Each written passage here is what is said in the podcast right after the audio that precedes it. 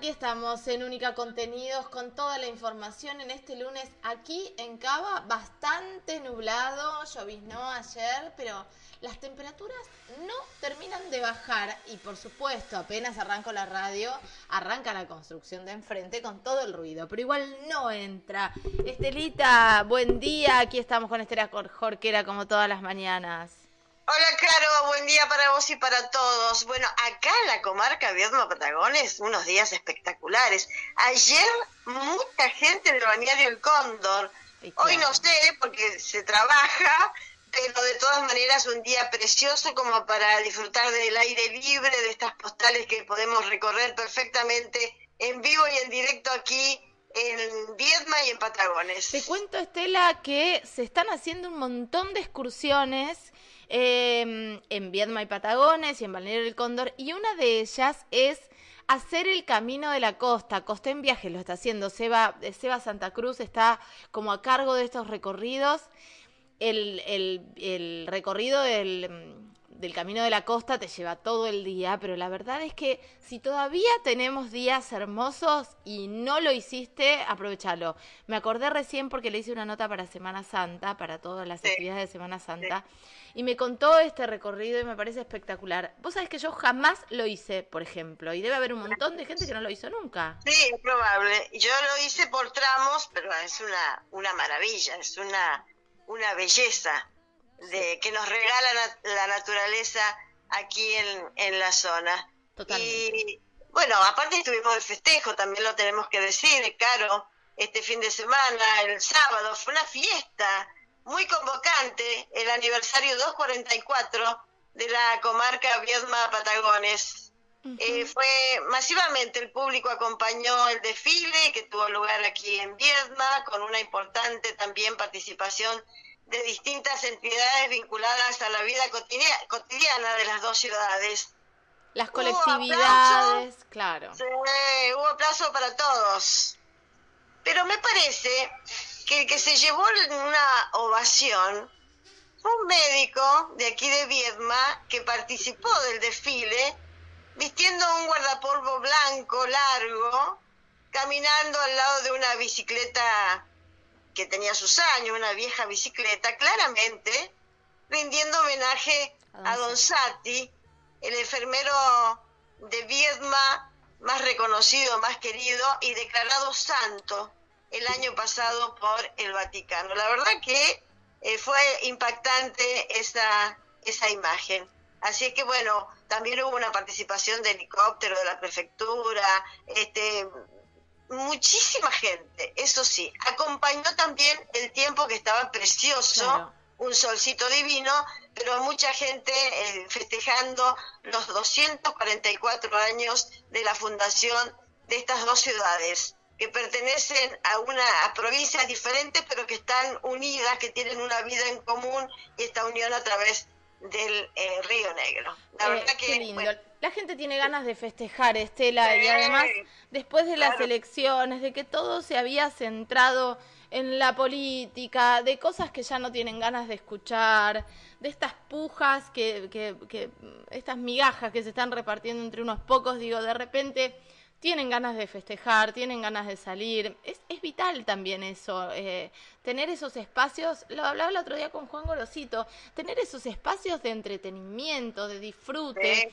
de, de, planes que se puedan hacer sin gastar el dinero que no tenemos, porque la verdad es que la cosa está, el dólar se fue, no sé, 4.45 ayer, ya es, esto es una locura de inflación, y no hablo del dólar porque compramos dólares porque de ningún modo ya ni le conocemos la cara al dólar, pero sí porque impacta en, nuestros, en nuestra vida cotidiana, en nuestros precios.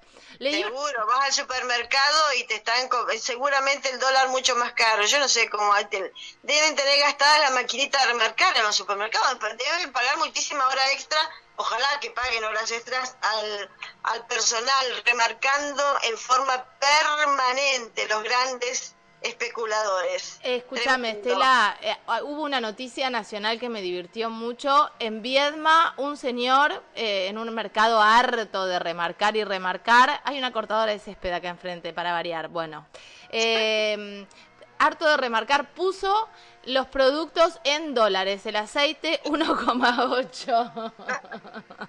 harto. Oh, tremendo, la verdad que, sí, sí, sí, lo, vi, lo vi también.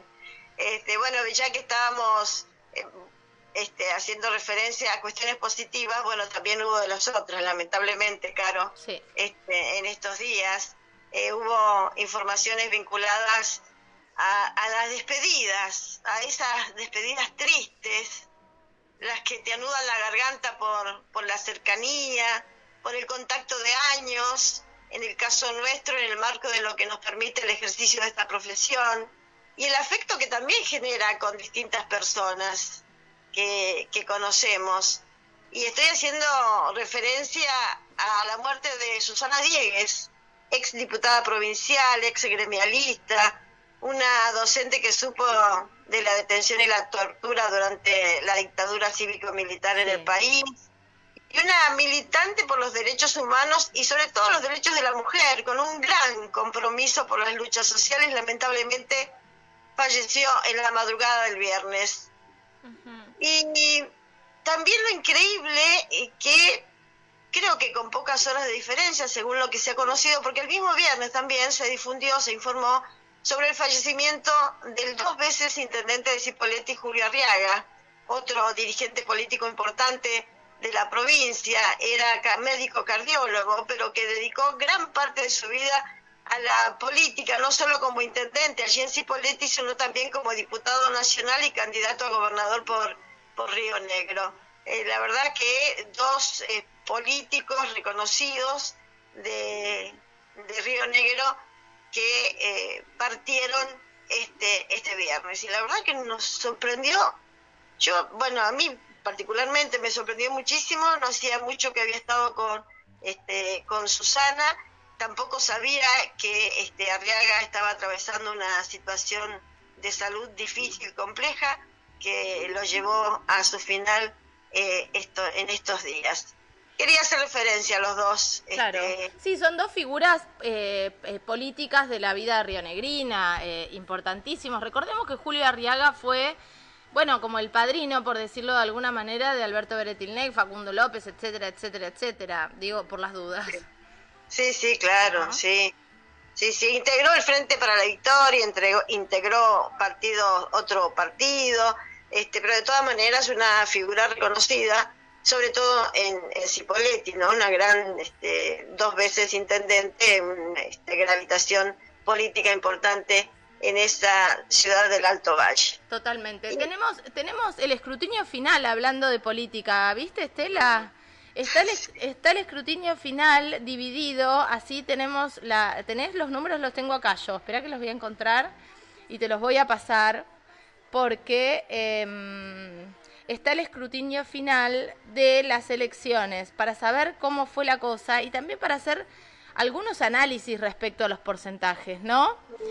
Eh, sí, siguen los análisis. Siguen, y siguen, y siguen, por más que a nosotras nos aburran, siguen.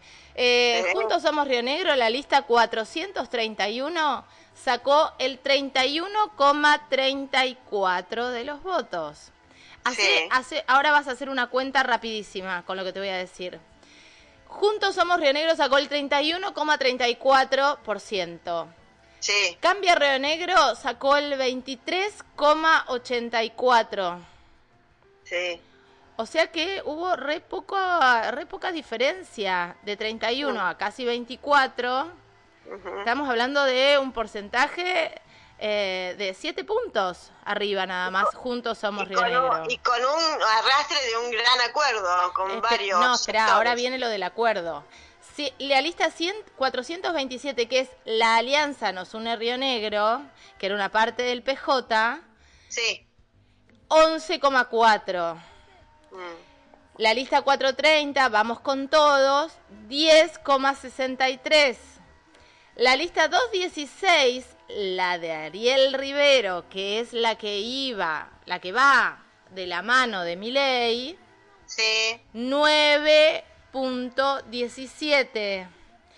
Y la lista Unidos para la Victoria, 4,62. Lo que quiero decir con esto es que el peronismo con el acuerdo hubiese eh, llegado a ser segunda fuerza. Si no hubiera estado en el acuerdo y tan disperso, que les decir, tan dividido. Exacto, segunda fuerza. Y en el medio siempre quedan votos que no van a ningún lado porque estos acuerdos lo que hacen es romper la unidad. Entonces hay gente que se quedó en su casa. Y por otro lado, y esto es como lo, lo, lo que tenemos que tener en cuenta, es que sin el acuerdo cambia Río Negro. Ponele que hubiese eh, unido fuerzas con Ariel Rivero y con el radicalismo que quedó dentro, porque juntos somos Río Negro, el 31,34 está contando también el puñado de radicales que se fue con, con la alianza. Pero, digo, perdía, perdía por todos lados Beretilnex si no había acuerdo. Esto es lo que estoy diciendo. y eh, además con un bajísimo porcentaje de votantes. Sí, subió un poquito el porcentaje ahora con el escrutinio final. Están diciendo que estamos hablando del 68%, pero, pero la verdad es que es poco.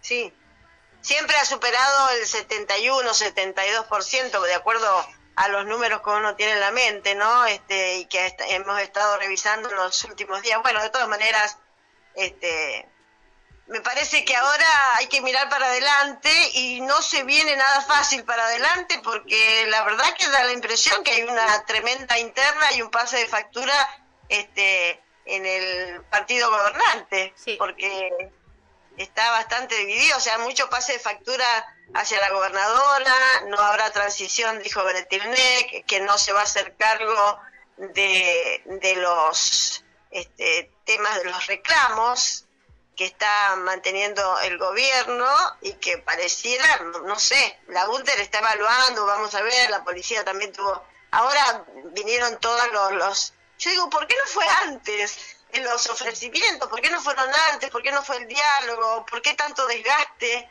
Si en definitiva afectó a todos, no se salvó nadie. Totalmente.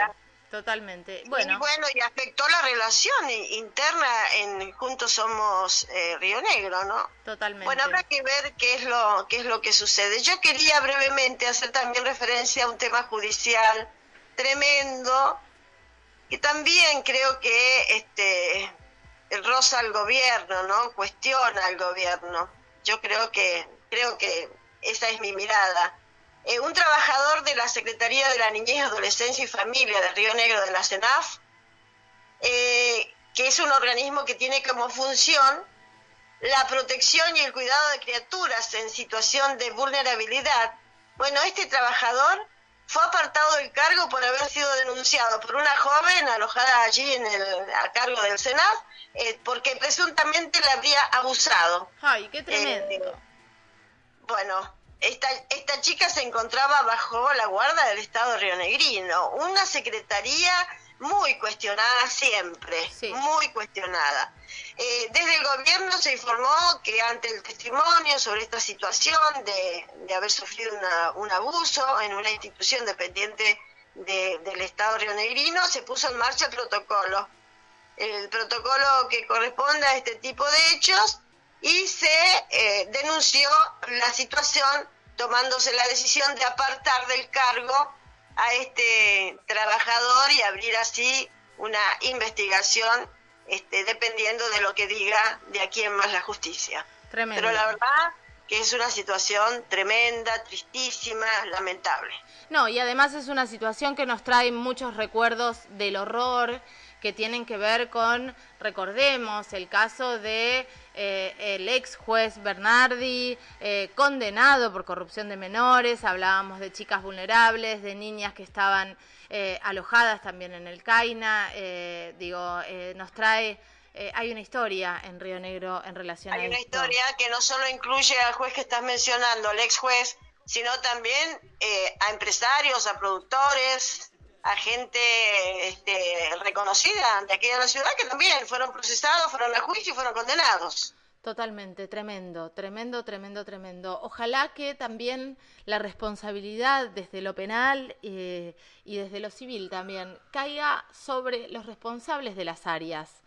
Eh, ahora con el, con el femicidio de Agos eh, eh, nos enteramos, porque no sabemos las leyes y la, la, constitución de los países, ¿no? Pero nos enteramos que en México así con todo lo retrógrado que es y con, lo poco avanzado que está eh, la situación legislativa y judicial, hay un artículo donde los funcionarios judiciales que trabajan en este tipo de delitos son condenados por la ley si existe y si se prueba que hay omisión, estorbo o algo con respecto de las causas. Lo mismo debería pasar con todos los poderes del Estado, con el Ejecutivo, por ejemplo. ¿Cómo podemos, cómo podemos permitir que una funcionaria o funcionario responsable de un área, puede ser niñez, puede ser desarrollo social, puede ser la Secretaría de Géneros, eh, eh, eh, sea, tenga responsabilidad directa en un femicidio, por ejemplo. Recordemos Silvia Vázquez Colque. ¿Cómo, ¿Cómo puede ser que un área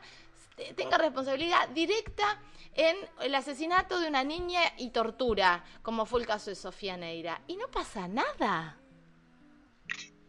Claro, y además son este, organismos eh, importantísimos, importantísimos, porque están cuidando de la gente que no tiene quien la cuide, como niños, niñas, adolescentes que tienen familias, vienen de familias desmembradas, familias con muchísimas complicaciones, que han llegado a tal extremo que tienen que depender del Estado, las tiene que tutelar el Estado. Ahora, ¿de qué manera? ¿Cómo elegimos? Eh, ¿Cómo, cómo son las personas? ¿Qué, ¿Qué capacitación tienen las personas encargadas de este delicado cuidado? Tremendo. Las capacitaciones y la responsabilidad y la empatía también. El compromiso, pero va todo de la mano, Caro, porque como este, no puede ir cualquier persona a ocupar esos lugares, tiene que ir una persona capacitada para hacerlo. Lo que sucede que no hay personas capacitadas para hacerlo, no habrían, porque tampoco los sueldos eh, son están reconociendo esta función. Y entonces este se ven obligados ¿quiénes, quiénes ocupan esos lugares quién no tiene trabajo quién este, tampoco tiene una capacitación eh, para cobrar un poco más de sueldo y entonces es toda una cadena tremenda eh, que en definitiva quién es el afectado el vulnerable que lo sigue siendo doblemente Totalmente, tristísimo. Estelita, bueno, arrancó la bordeadora de nuevo, me parece que vamos a tener que cortar y seguimos mañana. Que se crucen, decide que se crucen. Ay, que se vaya para tu casa ahora. Un beso grande. Beso, buen comienzo de semana para todos. Gracias. Pasaba Estela Jorquera junto con este ruido. No puedo creer, tengo... Están usando una cosa, les voy a explicar el otoño ha dejado muchas hojas amarillas eh, y están pasando una cosa que tira aire y que tira las hojas amarillas para este lado de la vereda. Pero están desde hoy jugando con este aparatito. Vamos con música y enseguida.